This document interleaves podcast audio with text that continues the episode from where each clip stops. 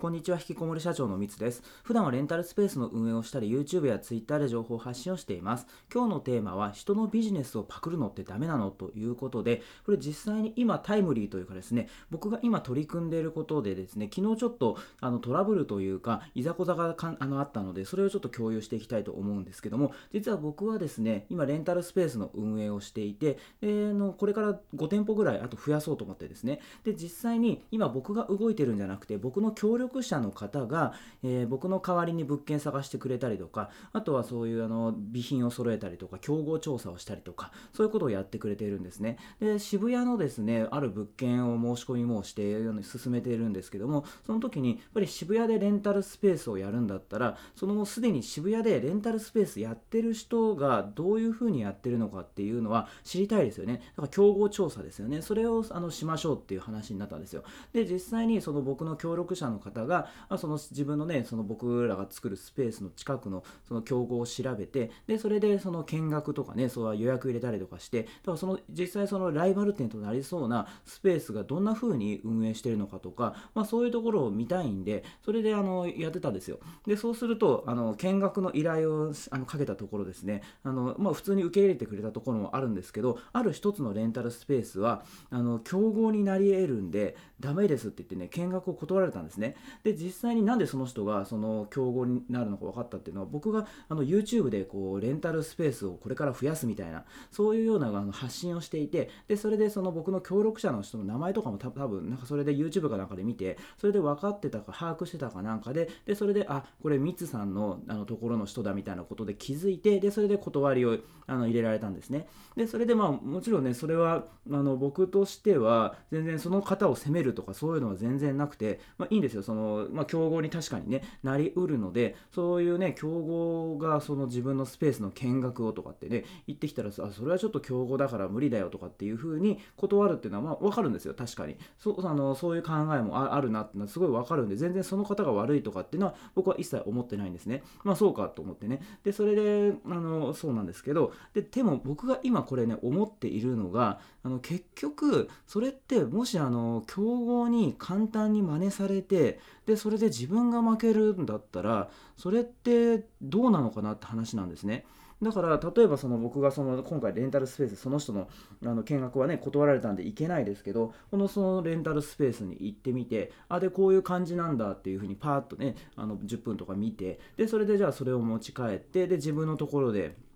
同じように作ってでそれでなんならあのそのそっちを参考にしてライバル店を参考にしてもうちょっといいように作ると。でそうしてでそれであの運営するとお客さんがこういいスペースにたくさん入ってくる。でこっちが儲かるみたいな。でそれで競合のあのお店は儲からないみたいなってなるとそれってそんなねちょっと10分や20分軽く見学しただけでそういうような、まあのやり方とかノウハウを全部盗めるとかそういうのってあのそもそもそんな簡単に真似されてでそれで負けてしまうようなビジネスってそもそもそれがちょっとあれですよね価値がないというかあのダメですよね。長く続かないですね。結局僕がそれあのパクらなくても他の人にパクられてしまって同じように真似されてそしたらあのそれで終わっちゃうんで。だからあの大事なのって結局その簡単には真似されないものを作ることだと思うんですよね。だからあの今って結局そういう情報とかってもう溢れ返ってて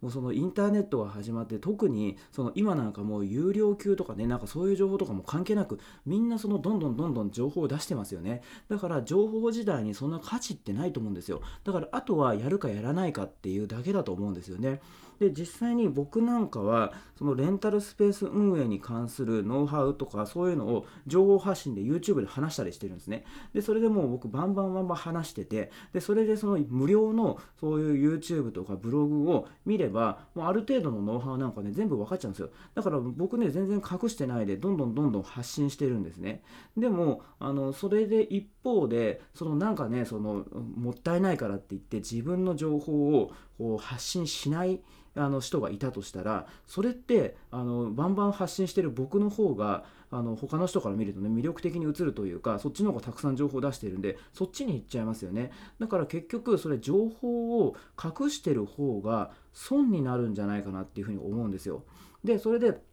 実際にあの、まあ、僕はそうやってバンバン出してますしでそれで例えばそれでその僕が情報レンタルスペースの話をどんどんしてるんで実際にレンタルスペースをやりたいとか興味あるっていう人が、まあ、その全国から出てきててでそれでもう実際作ってるんですよ。でもそれってその競合になるかって言われるとならないですよね別に。だからそれ例えば僕のお店の隣とかに出されたらそれは競合になるかもしれないですけどでもそれってあの全国なんでてもうね、他のところで出せばそれはエリアも変わるんで競合にならないしあとなんならそのコンセプトを変えるとかそういうことをすればたとえ隣にできたとしてもそれって変わらないと思うんですよね。そのあの競合にならないと思うんですよ。だから今回のその僕の渋谷の例も、まあ、確かにその同じ渋谷だけどその駅からちょっとね反対だったんですよ。で離れてるしあとはその一応同じそういう形態なんですよね。サロン系なんですよね作ろうとしてるのはだからそれで多分同じような感じっていうので警戒さされたんだと思うんですけど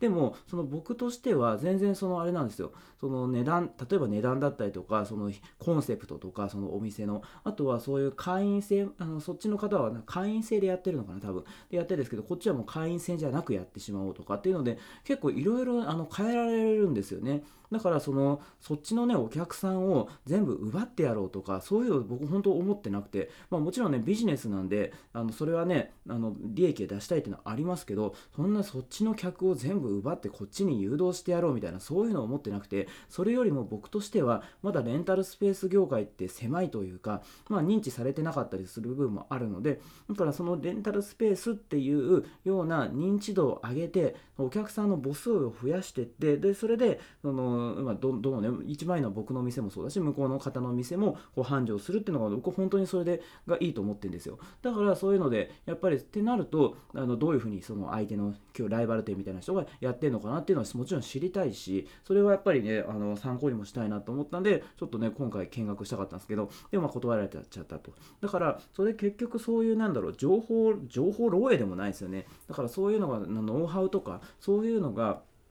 流出するのを恐れてたらでもやっぱそれってその恐れてるだけでやっぱそれなんかビクビクしますね。ストレスになりますよね。なんか今の自分のやってることが真似されたらどうしようみたいなっていうのをあの普段からそういうのを考えてたらそれはちょっとストレスになるしだから僕なんか全然そんなの考えてないし逆にどんどんねあの情報を隠すどころか自分のお店の情報をどんどんどんどんあの全国的に YouTube なんかとか音声とかでも全国的に発信してるぐらいなんでだからちょっとねその隠すっていう感覚が僕には分かんないんですよね。だからその核うん、発信僕がその今年から始めたんでそういう感覚になったっていうのはあるかもしれないんですけどとにかく情報なんかそんなのあの情報自体には価値がないというかそれ知ったところでやる人ってそんな少ないですしだからそういう意味ではもうどんどん情報は出してってでそれでその結果僕がこう情報を出した結果そのやっぱりレンタルスペースやりたいですとか相談とかねそういうコンサル依頼とかあと教材が売れたりとかっていうので僕の逆に利益になってですよ。出したことによって。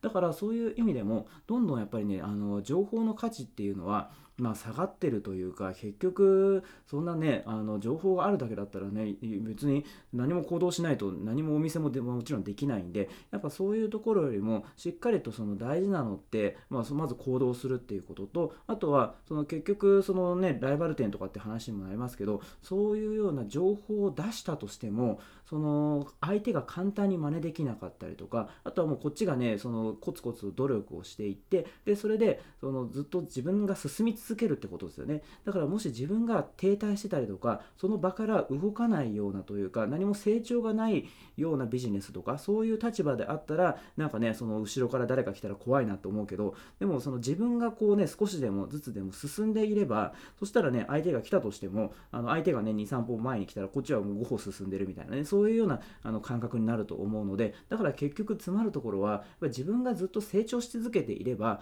それはあのパクられてもなんだでも怖くないないというかあまり気にしないっていうことなのかもしれないですね。ということでちょっとねなんか途中から話がそれちゃいましたけどあの今日のテーマですね人のビジネスをパクるのってダメなの？ということでお話をさせていただきました。え今回も最後まで聞いてくださって本当にありがとうございました。